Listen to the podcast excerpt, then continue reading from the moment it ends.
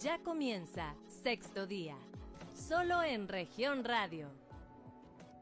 Muy buenos días, tardes o noches, dependiendo de dónde nos ve, nos sigue y comparte esta transmisión de sexto día, un espacio de información, análisis y conversación aquí en Grupo Región para todo el estado de Coahuila a través de sus cinco estaciones.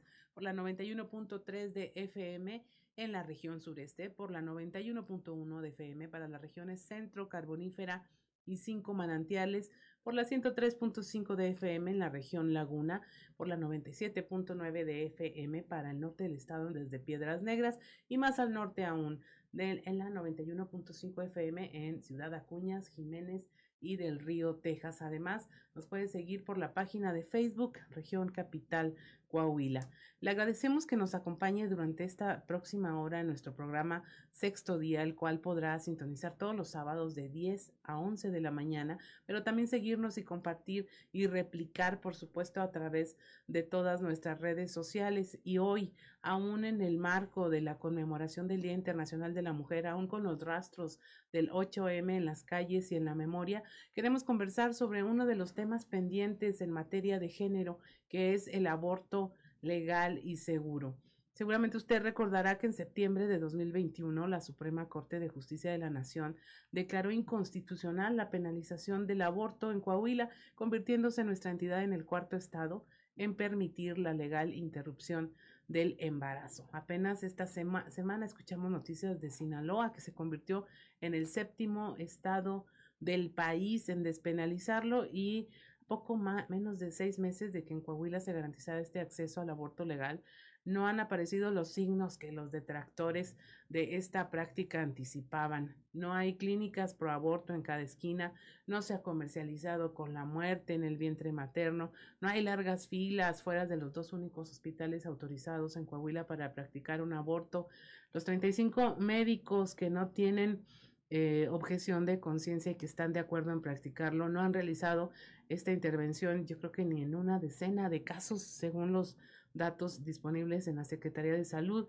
¿Qué es lo que ocurre? Sigue estando lejos del alcance de quienes lo necesitan. El que haya eh, dos clínicas en los más de 151 mil metros cuadrados del territorio coahuilense, donde están las mujeres jóvenes y adolescentes que según las críticas utilizarían el aborto como un método contraceptivo. Para conversar de todo esto y más, Está hoy con nosotros Teresa Mesa. Ella pertenece a la red de aborto seguro aquí en Saltillo. Le damos, te damos la bienvenida a esta mesa de conversación. Hola, muchas gracias. Este, quisiera que primero nos, nos, contaras un poquito de ti, este, quién eres, a qué te dedicas. Bueno, este pues yo soy, este, yo me describo así como una activista, mamá luchona, este, porque pues bueno, soy una mujer que cría 24/7 y que además acompaña a mujeres en procesos de aborto para que lo hagan pues de manera segura, confiable, en sus hogares, ¿no? o que tengan simplemente la información lo que refiere a este tema. Y mamá luchona, pues porque, como saben, pues ahora se ha dignificando la palabra, ¿no? De este estigma que tenemos las mujeres que criamos solas, porque pues, somos parte de una estadística más de abandonos paternos. Y bueno, complementando lo que decías ahorita de lo de la despenalización, este, eh, pues surge en el, 2020, en el 2021, en septiembre, eh, cualquier mujer con capacidad de gestar puede solicitar abiertamente, de, de manera voluntaria, en todo el país, un proceso de aborto. Esa es una cuestión que ahora deriva de la parte de la legalidad, ¿no? Porque una cosa es que esté despenalizado y otra cosa es que esté legalizado, ¿no? Y ahí entran las normas de conciencia, eh, lo que esté eh, establecido en cada estado y en cada entidad dependiendo de quiénes los gobiernen, ¿no? Y pues obviamente que se dé acceso a las clínicas para que las mujeres, no solamente las que pretendan llegar a este proceso, sino las que quieren también tener información sobre salud reproductiva, que pues está bastante deficiente en todo el país. Ahora, cuéntanos un poco lo de las crías. A mí me encanta cuando vienen y nos platican de sus crías, de esta crianza, porque mucha gente dice, ah, feminista, eh, pro odia aborto, a los hombres. odia a los hombres, no quiere tener hijos, es más, ha abortado ya, diez veces de seguro.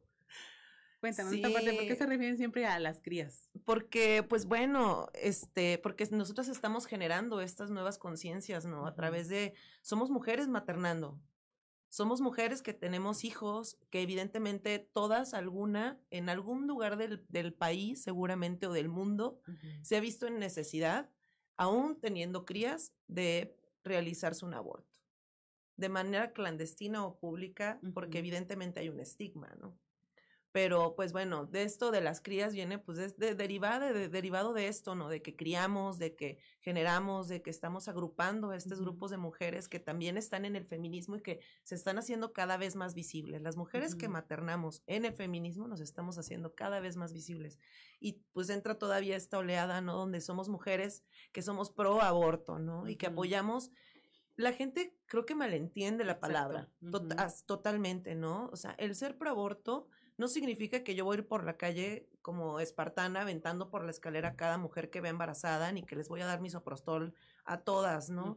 Significa que yo voy a respetar la decisión de cada mujer o persona gestante de si quiere o no criar, tener un, un hijo, ¿no? Hija. Entonces, en base a eso, yo creo que tenemos que empezar a identificar cómo eh, vemos, eh, cómo vemos con estigma la palabra aborto, desde ahí, desde, desde poder pronunciar la palabra simplemente, ¿no? Ahora, ahí, ¿cómo te involucras tú con el tema? Todo esto es porque a mí me gusta como darle nuestro contexto a la audiencia de quién es quien les está hablando, que nos escuche, que te escuche y, que te eh, que entienda el por qué hablamos desde cierto lado o cierta posición. ¿Cómo te involucras tú con el tema?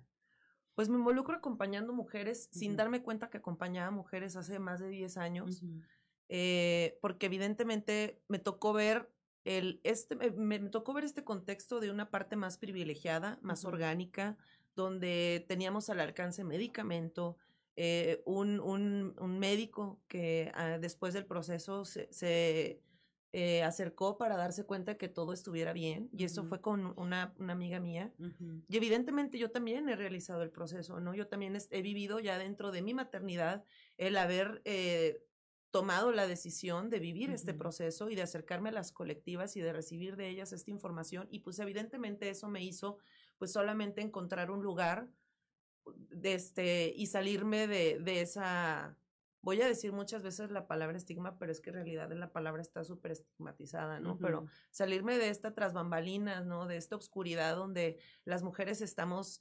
discriminadas, este, violentadas, eh, donde hay una cultura donde se nos eh, descalifica, ¿no? Como, como seres humanos, cuando tomamos la decisión de decidir sobre nuestros cuerpos. Sí. Entonces, en base a eso, en base de ver, yo también he vivir, vivido la propia experiencia y de, de dentro de mi desconocimiento, con acompañando mujeres sin saberlo, pues llegar a encontrar esta manada, ¿no? Que ahora es la que me cobija, que me, me, me, eh, me, apapacha, ¿no? Y me llena también y me nutre de conocimientos para ir complementando lo que yo en experiencia sé.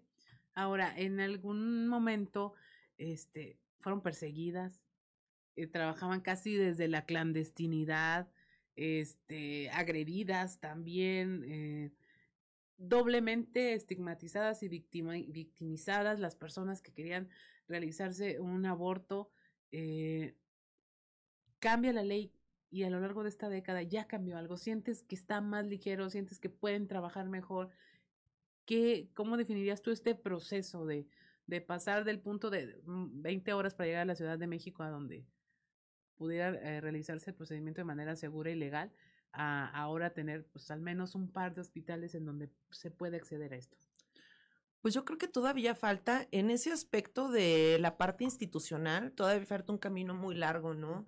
Hay una serie de, de, protocolos que son evidentemente innecesarios en las instituciones, por ejemplo, en el Hospital General, para ser más específica, ¿no?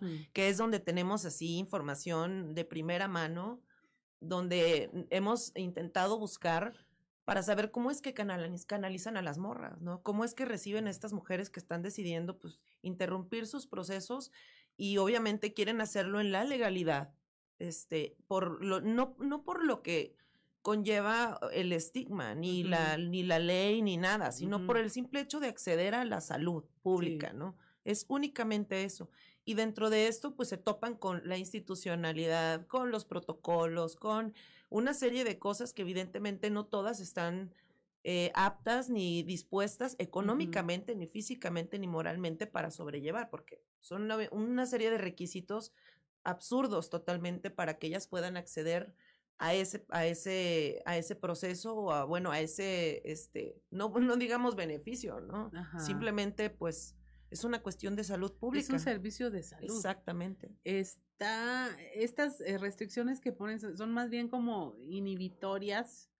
Este, Yo siento que postergan, ¿no? Porque además es como, te dicen, literalmente te lo dicen, estás en una lista de espera, ¿no? Hay una lista de espera.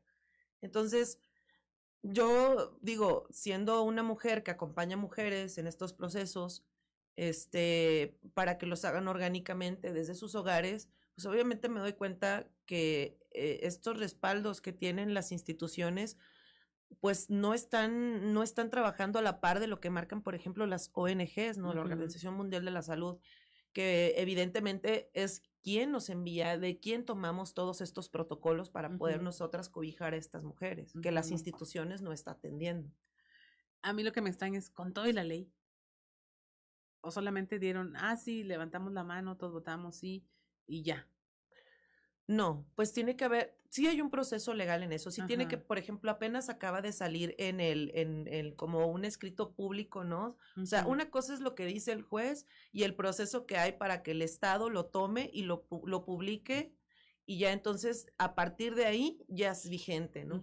¿Sí me explicó? O sea, de septiembre hasta apenas marzo es cuando este se hizo se hizo ese escrito público, ya está legislado, ya está ahí ya puedes acceder y ver ese, ese, que ya está registrado, ¿no? Pero apenas. O sea, y es así en todos los estados. Por eso de repente la, entra esta controversia, ¿no? Yo entiendo también en esa parte que pues es, sí, no de manera despectiva nuestra ignorancia, la que nos hace no entender que no estamos en el margen de la ilegalidad, pero tampoco estamos en la plenitud de la legalidad con, este, con esta parte de la despenalización de los procesos de aborto.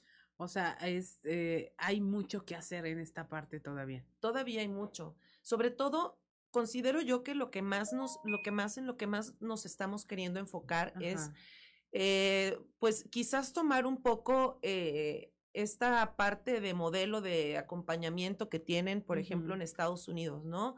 Donde las mujeres eh, que, que, se dedican a acompañar, que propiamente no lo llaman así como en México, pero bueno, son mujeres que van con otras mujeres directamente a la clínica a asegurarse de que tengan un trato digno y que le hagan su proceso y bla, bla, bla, bla, bla, bla, ¿no?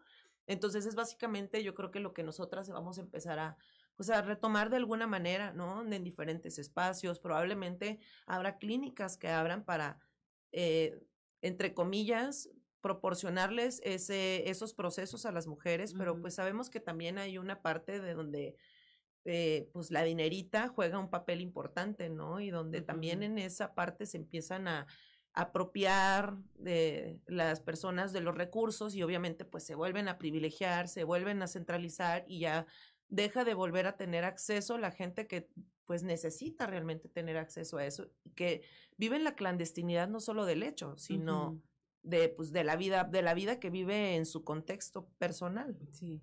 Ahora, mucha de la estadística eh, contrarrestaba la creencia. La creencia era mujeres, jóvenes, adolescentes, todas van a querer abortar porque eh, eh, tienen una vida sexual muy activa, este, andan en malos pasos, se lo van a tomar a la ligera y empezamos a ver que realmente eran mujeres mayores eh, que a lo mejor ya tenían varios hijos las que empezaban a tomar estas opciones. En alguna conversación con Malu eh, nos decía, ha acompañado a señoras claro. de más de 40 que ya no quieren y no pueden tener más familia. Eh, ¿Qué es lo que están viendo ustedes ahora en, la práctica y en la realidad con esta semiapertura del tema? Pues que las mujeres tienen miedo, menos, un poquito de menos miedo a preguntar. O sea, más bien a buscar, ¿sabes? A cuestionar. Ya sí, no en sus contextos, porque evidentemente muchas de estas mujeres que mencionas están en contextos violentos, porque pues ya tienen tres hijos, el vato no se quiere operar, no se quiere hacer la vasectomía, tampoco quiere que ella se haga el salpingo porque eh, vas a andar por ahí de Cusca, ¿no? ¿Y cómo? Entonces, no, no te operas y, los hijos que Dios te dé y, ¿sabes? E, entra una serie de cosas que pues obviamente viene desde la cultura, la creencia, el dogma, etcétera, etcétera. Y pues estas mujeres en su realidad, en su contexto de estar criando hijos, este, maternando a la pareja, eh, haciendo trabajo no remunerado, que pues es todo este trabajo doméstico que también ya se está dando también como que se ¿Qué es maternando a la pareja?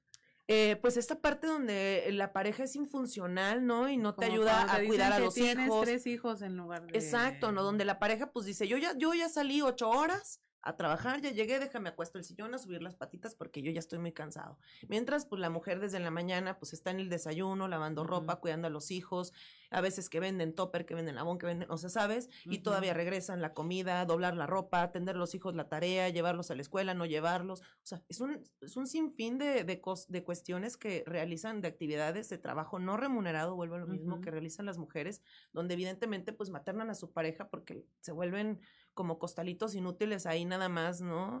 Que piensan que porque solamente trabajan cierta cantidad de horas ya es suficiente y no, la, la labor de en casa pues nunca acaba, sobre todo cuando tienen hijos.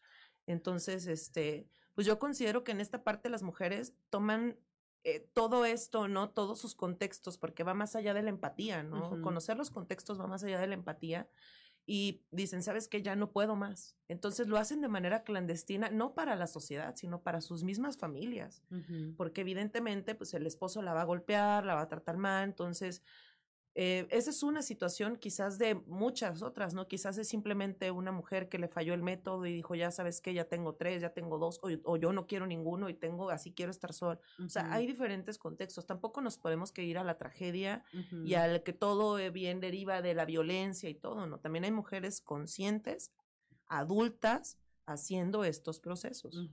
Exigiéndolos y pidiéndolos. Claro, totalmente. No todo parte de, de un tema de eh, que no tendría nada de malo, de libre ejercer la sexualidad y, y, mi decisión en, en temas de reproducción, vaya. Exactamente. Ahí es, es como que sí nos falta mucho hablar de eso. Me gustan las aristas que estás tocando porque tienen que ver con diferentes realidades de mujeres. Yo creo que nadie se cuestiona, bueno, sí, hay grupos que todavía lo cuestionan, si después de una violación podría practicarse un aborto. O sea, el hecho de que todos solo tengamos este, siete estados eligiendo libremente habla mucho de ello, ¿no? Eh, de que se está haciendo uso de la buena fe, que ya no tienes que declarar, seguir un proceso judicial para acceder a un aborto, que, que se basa en, en, el dicho de las personas, todo eso se está aplicando. Por ejemplo, está el artículo 1 y el cuarto que habla de tu decisión, o sea, que habla del derecho de las personas y que son sus garantías, ¿no? Y el segundo, el cuarto habla de que pues tú tienes derecho libre albedrío en elegir la cantidad y el espacio de hijos que quieres tener. Y sale la norma 046 que habla de todas las violencias, ¿no? Y en esta pues evidentemente están las niñas de los 7 a los 16 años y esta norma se aplica eh, bajo, este, obviamente que una denuncia, si la persona quiere o no, un registro médico y si evidentemente quieren acceder a un aborto. En el caso de las chicas hasta 17 años, tiene que haber consentimiento de los padres. Este, ahí también es ojo recalcar, el recalcar eso, ¿no? Y también ahí pueden entrar también los dogmas, las creencias y pues toda esta parte histórica y carga que traemos las mujeres, ¿no? Y, y, pues ya de partir de los 18 años, ya las mujeres que sufrieron esta violencia pueden acceder libremente y sin ningún prejuicio alguno a este proceso. O sea, nadie les puede decir no porque sí, porque no. O sea, bajo esta norma, todas las mujeres tienen derecho a acceder a un aborto. Ahorita vamos a hablar del tema de los menores de edad. Estamos conversando con Teresa Mesa de la Red de Aborto Seguro. Esto es Sexo Día. Regresamos. En un momento regresamos con más información. Estás escuchando Sexto Día solo en región radio. Estás escuchando Sexto Día, solo en región radio. Ya estamos de regreso en sexto día, un programa de Grupo Región, en donde creemos que la conversación y el análisis son vitales para que usted tome las mejores decisiones y se decida a hablar sobre esos temas que aún le causan escosor a muchos sectores de la población.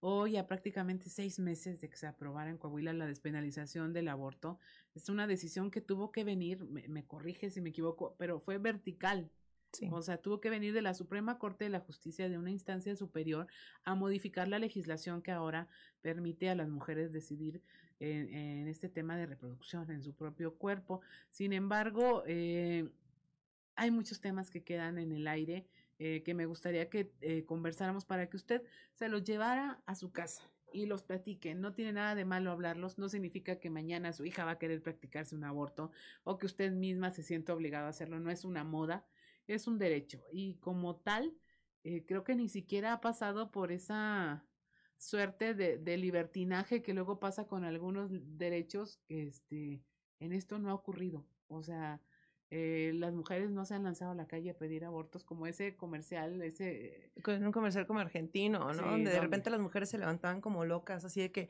¿qué haces? No sé, necesito abortar, pero no estás embarazada, no me importa, yo solo sé que necesito abortar y es como, o sea, quedamos sin decir lógica, ¿no? Eh, si pensaba que se iba a pasar, no ocurrió. Y entonces, este... Teresa, pues, nosotros pensamos en algún momento que con la despenalización del aborto ustedes ya no iban a tener que hacer. Nada más se equivoca. ¿Qué ocurrió? Pues bueno, viene, viene esta parte de la despenalización y evidentemente pues vienen estas mujeres a cuestionarse, eh, a ir directamente a la institución, ¿no? A decirles, oye, quiero, pues quiero, yo, quiero un proceso y donde se topan con toda esta eh, parte que es pues la protocolaria, que es muy, este, eh, mucho de las instituciones donde pues te ponen trabas, te van pidiendo requisitos, te van alargando los procesos y ya cuando llega un momento en que evidentemente sale después de las semanas, que son 12 semanas, este, generalmente, a excepción de Colombia que celebramos que ya son 24 semanas, pero bueno, eh, son 12 semanas eh, para intervenir un, un, un proceso de, de, de embarazo este, las instituciones alargan todo esto al punto de que las mujeres, pues obviamente ya llegan a unas semanas donde ya no pueden acceder a ese. ¿Lo alargan con pura y simple burocracia? Exactamente. O sea, llaman y les dan una cita para. Pues es que te dan una serie de requisitos de exámenes, este, de sangre, ecos,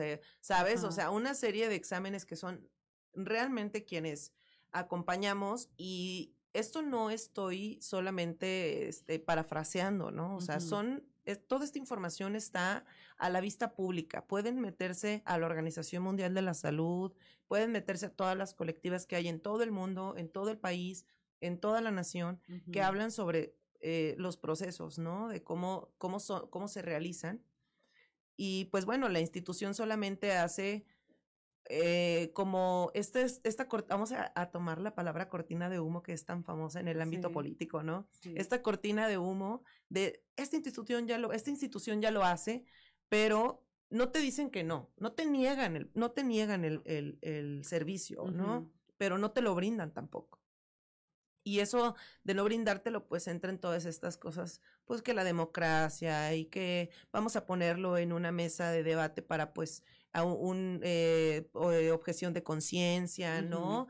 y, y, pues eh, vamos a ver si alcanzas por las semanas. Y, o sea, es una serie de cosas que yo creo que son totalmente innecesarias o quienes acceden al procedimiento, en algunos casos, no ha sucedido todavía, les hacen ameus, que son procedimientos a veces innecesarios e invasivos. ¿Sí me explico? Que con ah, solo con medicamento, pues cuando les hacen como lo que les llaman el legrado y que son, son ya propiamente como una mini cirugía, ¿no? Entre comillas, y pues ya son procesos invasivos e innecesarios cuando los medicamentos son bastante orgánicos y pues evidentemente las mujeres no tendrían ninguna repercusión en físicamente ni a mediano ni a largo plazo. O sea, los métodos están siendo eh, retrasados y aparte no son los apropiados. Exactamente. Eso es lo que está ocurriendo. bueno, aquí la Secretaría de Salud eh, presumía que con este programa que tienen de salud reproductiva y aborto seguro, eh, que funcionaba desde 2016, ellos dicen que desde 2016 se han realizado 35 intervenciones voluntarias del embarazo para mujeres que sufrieron violencia sexual. Esto fue en cinco años. Y que con ello, pues ya se estaba en ese camino de poder brindar esta atención a la salud. Ok, bueno, yo solamente quiero decirte que el año pasado únicamente nuestra red, no estoy hablando de todas las colectivas, porque ojo, hay más colectivas, no somos las únicas, este, y solamente nuestra red atendió alrededor de 368 casos, o sea, todas mujeres que acompañamos en un proceso de aborto. Entonces, creo que las estadísticas rebasan más allá de lo que pueden decir las instituciones públicas y no es propiamente porque nosotras nos estemos apropiando de su trabajo, de su labor. Es porque ellos no están brindando la información y no están brindando los espacios seguros ni la información concreta para las mujeres que desean acceder a un aborto, ¿no? Mm, sobre todo en esta parte porque seamos honestos, la información está centralizada y hay muchas mujeres de las periferias que no saben ni siquiera de eh, la cuestión reproductiva donde hay un estigma desde la menstruación. Si nos vamos a esa, a esa base tan simple en las mujeres, pues hay un estigma, hay un, hay un desconocimiento, hay una ignorancia. Y de ahí deriva, pues, obviamente, la, la, salud reproductiva, ¿no? La sexualidad de las mujeres, que no es esta cosa de andar de locas, ni andar abriendo las piernas, ni no.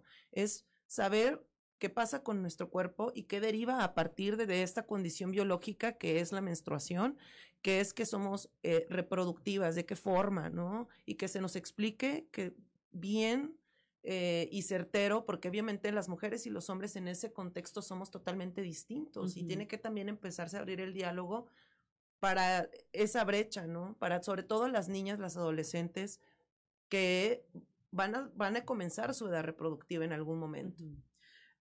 ¿Han acompañado a alguien en un proceso dentro del Hospital General de Saltillo o dentro del Hospital de, Monclova, creo que está el otro Hospital General? Eh, ¿Acompañarlas en este? ¿O han sido los que ustedes manejan habitualmente? No, somos únicamente las que nosotras acompañamos habitualmente.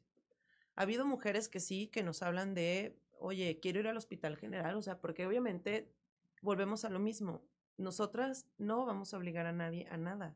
Es respetar, es acompañar, es contener a la mujer. Ni siquiera somos expertas ni somos salvadoras. eso es algo que tiene que quedar muy claro. Somos mujeres que estamos acompañando a otras mujeres a vivir sus procesos de una manera más digna y orgánica, ¿no? Entonces, sí ha habido casos en que las mujeres nos hablan porque piensan que nosotras las vamos a canalizar a la institución. Entonces ahí es donde empieza el desconocimiento totalmente, ¿no? Porque nosotras somos una colectiva autogestiva, ¿no? Nosotras nos movemos con nuestros propios recursos y buscamos cómo este, autosustentarnos y pues a, es, a esa misma escala, pues evidentemente eh, es como les proporcionamos la información, los medicamentos, los espacios de una manera autogestiva. No se involucra gobierno, no se involucra nada. O sea, obviamente hay instituciones a nivel nacional como son este, las libres, ¿no? Que también ellas realizaron documentales sobre la violencia que sufren mujeres que abortan y que fueron penalizadas entonces, si alguien no lo ha visto, pues lo puede ver. Y también está esta parte, porque la lucha no solamente somos de mujeres civiles, este, apoyando a otras mujeres, no, también hay un, un, atrás hay todo un séquito de mujeres que son especialistas, que son médicas, que son ginecólogas, que son psicólogas, que son abogadas, ¿no? Que también se están sumando a esto, porque evidentemente saben que tiene que haber un resorte para todas estas mujeres en todos los sentidos para poder respaldar su decisión de, llegar a la institución y decir, yo quiero abortar y quiero que me atiendas porque es mi derecho. Ajá. ¿Cómo lograr eso?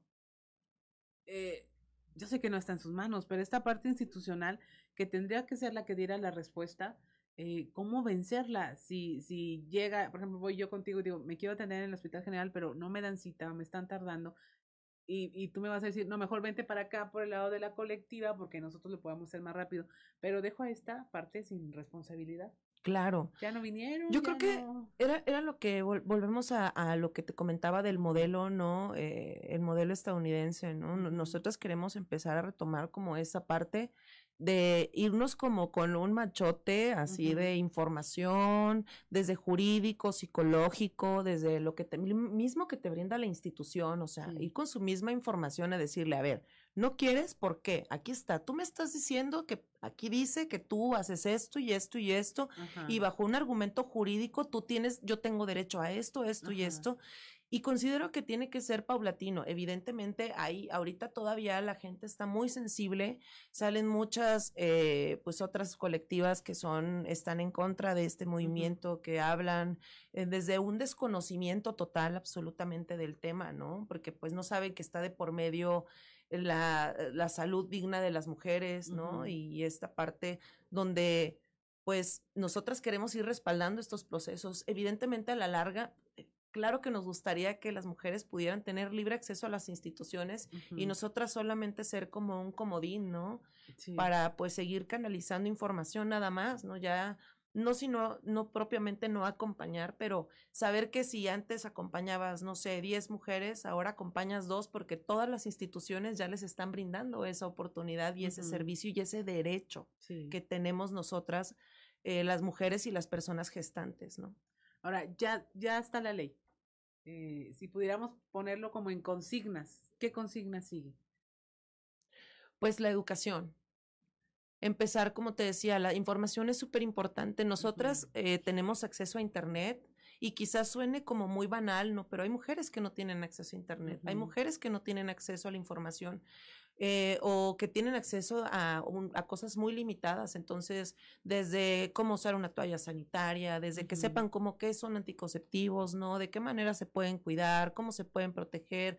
A veces eh, yo no le quiero quitar peso a las instituciones porque evidentemente tienen que hacer su trabajo y nosotras los vamos a forzar a que hagan su trabajo porque ese es el objetivo final, ¿no? Que realicen y que lo hagan y que lo realicen de una manera bien y que las canalicen y que las apoyen y que tengan un soporte emocional jurídico este, y que dejen de precarizarlas, ¿no? Que dejen de precarizarles la información a las mujeres para que les dignifiquen pues su vida de una forma u otra. Entonces yo creo que es esa parte donde pues es seguir descentralizando la información, tenemos que seguir, eh, yo creo que mucha gente que dice que está peleada con educar a otras personas, y yo considero que en esta empatía y en esta sororidad que tanto promulgamos las mujeres, tenemos la consigna, las que tenemos la información, de traspasarla por las barreras que sea, por los medios que sea, de la manera que sea, ¿no? Hemos estado, yo he estado conociendo colectivas de otros estados, desde Tijuana, Chihuahua, Baja California, del sur, que trabajan de una manera impresionante para dejarles a las mujeres saber que allí está la información en baños públicos, en lugares, en instituciones, con stickers, con volantes, ¿no? Con páginas, este, con Instagram, con medios, con redes. Entonces, toda la información está ahí. Todas las mujeres estamos trabajando de una manera continua para que no no solo se quede en las instituciones, ¿no? Sino también que las instituciones se nutran porque evidentemente las colectivas están fuertes, traen mucha información. O sea, realmente sí hay una parte académica importante en las mujeres que estamos respaldando todos estos argumentos para poder llegar a las instituciones. Así es. Ahora, aquí en el folleto, por ejemplo, eh, dices, eh, en la red de aborto seguro te acompañamos. Eh, lo que, y les ponemos lo que en Coahuila deben de brindar las instancias institucionales, las instituciones, el Hospital General, la Secretaría de Salud y todo eso. ¿Qué opciones eh, tienen si la mujer llega y les dice a ustedes, es que sí quiero, pero quiero aquí? En la Secretaría de Salud le tengo miedo, quiero estar en un hospital, quiero eh, ver un médico, este, desconfío de un medicamento. ¿Cómo impulsar para que obtengan lo que necesitan a través de las vías institucionales? Pues yo creo que va a ser, va a ser básicamente irnos a los básicos, ¿no? O sea, ir con las morras, acompañarlas. Ahora sí que se va a oír como este un poco medio autoescarnio, ¿no? Pero de que llevarlas en la mano. O sea, yo creo que esa es la parte de la labor en que las colectivas necesitamos tener un compromiso firme.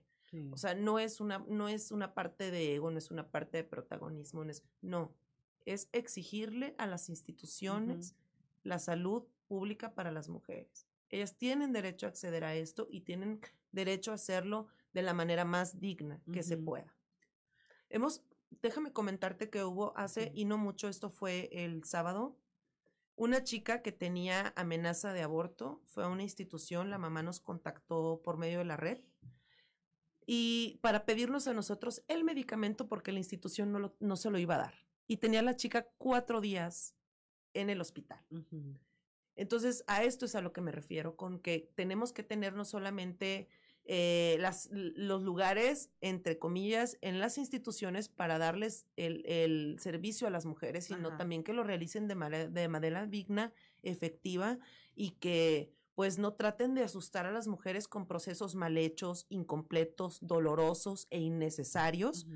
Eh, para que ellas no quieran ir a las instituciones y a través de este ejercicio, pues evidentemente ir para atrás, ¿no? en lo que se, la pelotita. Exactamente, de que las mujeres van asustadas o con miedo, o salen con miedo de la institución de que no, oye, no, no te quite, tratan súper mal y no, no, o sea, ¿sabes? Entonces creo que es orillar a las instituciones, es obligarlas a hacer su trabajo. Yo estoy a favor de eso totalmente, en cualquiera de sus denominaciones también desde pues, el tema del abandono, del abandono paterno, de la parte de eh, las violencias de las mujeres, en esta parte, ¿no? También donde las mujeres pedimos acceso a la salud pública, este, y que ha habido pequeños logros, como pues el, el IVA, ¿no? En las toallas sanitarias, que pues a final de cuentas también debería de ser un, un derecho de salud pública, ¿no? Porque pues somos muchísimos millones de mujeres alrededor del mundo, ¿no? Y no todas tienen acceso a ello. Y pues la justicia es eso, un pleno reconocimiento de a cada quien lo que necesita. Exactamente. Esa sería la cuestión. Eh, continuamos, estamos conversando, conversando con Teresa Mesa de la Red de Aborto Seguro. Esto es sexto día, regresamos. En un momento regresamos con más información. Estás escuchando...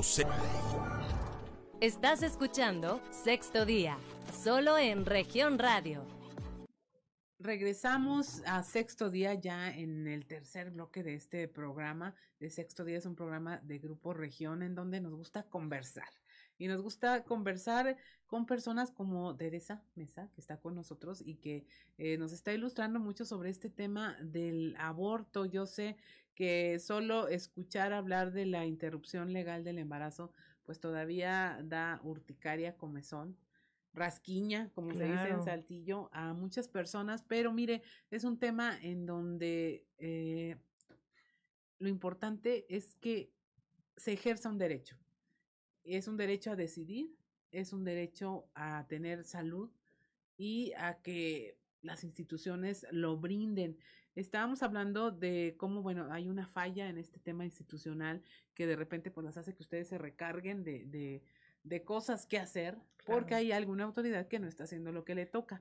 El modelo al que aspiran como colectiva es este que vemos nosotros en las series gringas o eh, en las eh, películas eh, norteamericanas en donde hay una clínica a donde llamaste, te hicieron una cita que no tardó nada, llegas acompañada, te pasas y estás en una sala y ves el rostro de otras mujeres que están pasando por lo mismo, estás ahí en cuestión de minutos pues yo, pues yo, creo que más bien sería como un tema de que esto fuera el último recurso, ¿no? De que la eh, educación sexual reproductiva fuera tan amplia y fuera un poquito más, eh, menos institucional, sino eh, y más guiada a descentralizarse para que las mujeres fuera su última opción. O sea, eso, eso yo creo que sería mm, lo que yo considero que dentro de la colectiva visualizamos, ¿no? Que evidentemente no va a dejar de suceder, es algo que ha sucedido históricamente y culturalmente a través de la historia de las mujeres.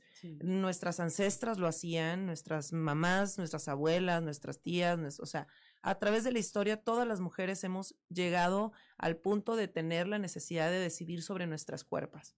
Entonces yo creo que a través de ese ejercicio es algo que no considero que se vaya a acabar nunca, no se ha acabado nunca, siempre ha habido un estigma, considero que todavía lo hay, hay que eh, todavía quitar esta parte donde existe el desconocimiento, ¿no? Eh, quería decirte, por ejemplo, algo que no mencioné al inicio y que es algo importante. La Organización Mundial de la Salud, que es la OMS, define el aborto como la terminación espontánea o inducida de la gestación cuando el producto no es viable fuera del vientre materno.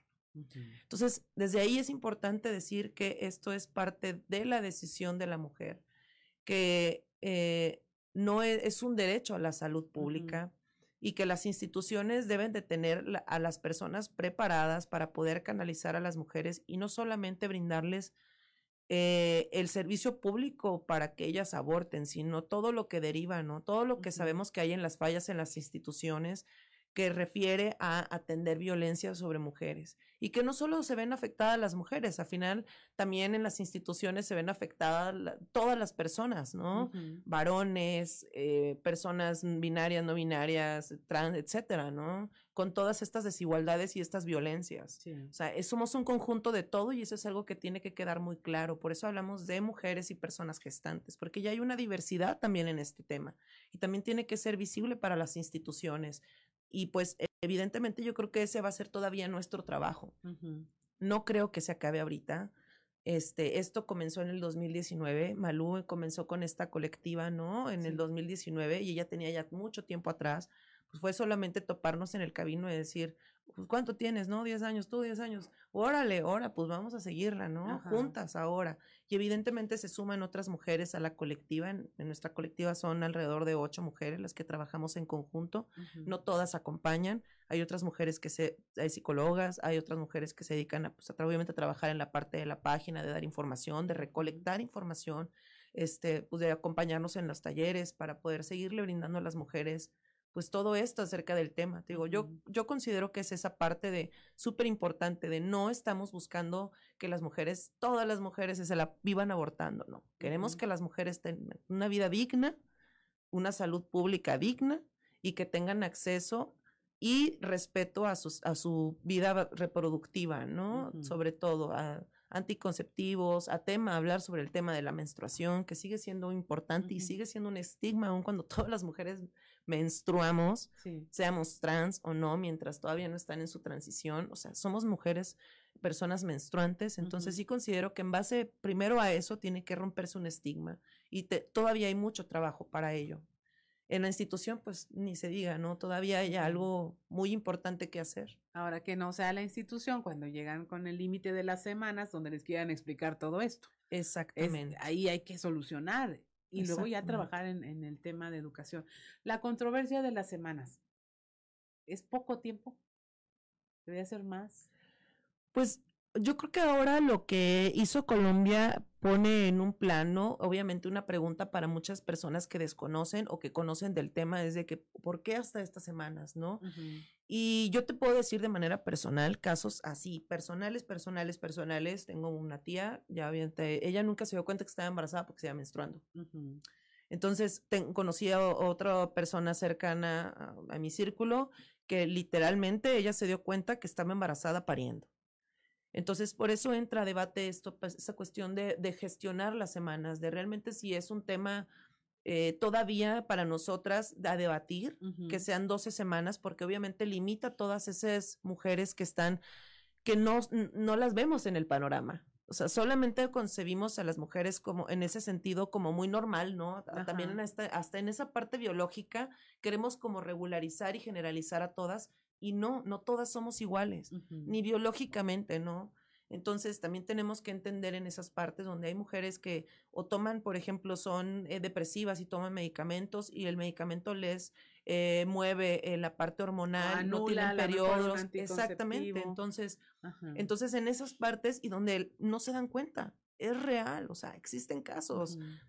Había programas de televisión sobre este tema, entonces yo creo que es más bien como que nos dejamos de, dejamos de, ver la información y nos volteamos para otro lado para no darnos cuenta que esto realmente sigue sucediendo, ¿no?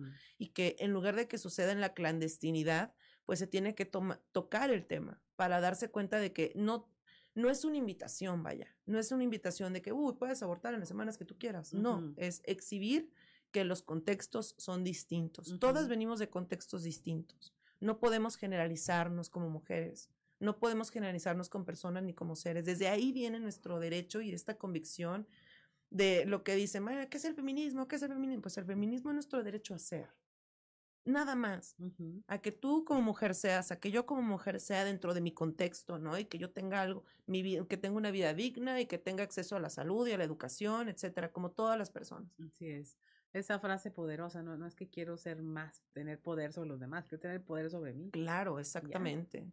Y punto. Un tema que me eh, gustaría con que cerráramos con esto porque es muy importante y lo comentábamos hace ratito en el corte, el de los menores de edad que las menores necesitaban ir acompañadas de sus padres o tutores para poder eh, tener acceso a un aborto y te preguntaba yo, bueno, y, en un contexto de violencia en donde muchas veces eh, el padre o padrastro o quien ejerce la, la patria potestad es el, el agresor, eh, ahí cómo funciona. Esto en aras de que si usted conoce un caso, si usted lo está padeciendo, si, si tienes esa edad en la que no sabes cómo decir o qué hacer, ¿qué, ¿cómo podría funcionar para no solo tener acceso a un aborto legal y seguro, sino también a la justicia?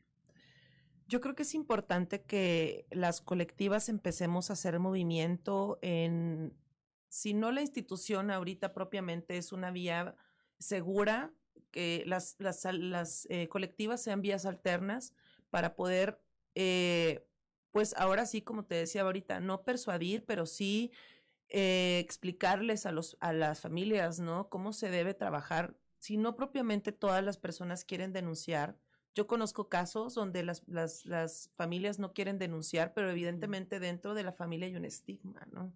Hay casos donde alguna chica fue tocada y de repente le cuenta a, algún familiar y es, ay, lo entendiste mal, a lo mejor lo sobreactuaste, ay, qué exagerada, es que a lo mejor esa no era la intención, ¿sabes? Y en base a eso, evidentemente, va perdiendo poder la necesidad de la persona de externar, ¿no? Que ha sido violentada. Y bueno, en el caso de la, de, de la, de violencia hacia los menores, creo que afortunadamente y desafortunadamente también, todavía hay un una pequeña parte de la población que, pues, encubre a los violentos, ¿no? Encubre a los violadores, encubre a estas personas que ejercen estas violencias sobre estas otras personas, sobre estos menores de edad. Y la otra parte, pues, o no tiene respaldo jurídico, o no tiene respaldo psicológico, o no sabe a dónde ir, o las instituciones las, las revictimizan. Eh, es un conjunto de todo. No nos damos cuenta que la sociedad jugamos un papel súper importante en, la, en el constructo de los seres humanos. Y en base a eso yo creo que vamos a empezar a, yo siempre digo que es en el abstracto de todas, ¿no? Empezar a construir como esta parte donde nos ensamblemos para poder hacerlo más funcional. Y al menos yo de primera instancia y en la colectiva trabajamos eh, en esa parte, ¿no? Donde reunimos colectivas para que apoyen esos casos. Así es, así que convérselos, háblelo, no tenga miedo de tocar el tema en la mesa de su casa y, y denuncie. Y hay alternativas. Si las instituciones no responden, hay alternativas. ¿En qué, eh, cómo los ubicamos? Página de Facebook, redes sociales. Estamos en Facebook como Red de Aborto Seguro Saltillo. Eh, ahí vienen todo, viene el WhatsApp, viene la información que necesitan. También está libre todo lo que eh, quieran saber respecto al tema, no está cubierto, no hay un tabú. Ahí pueden buscarnos y acceder a cualquiera de nosotras que estamos en la red. Pues muchas gracias, muchas gracias Teresa Mesa por habernos acompañado el día de hoy a conversar. Agradecemos mucho a la red de aborto seguro que, que nos haya eh, puesto este tema en, estas, en estos términos, porque hacía falta conversarlo. Claro. Soy Claudia Olinda Morán y esto fue Sexto Día. Gracias por acompañarnos. Te esperamos el próximo sábado a las 10 de la mañana. Hasta el próximo sexto día, solo en región radio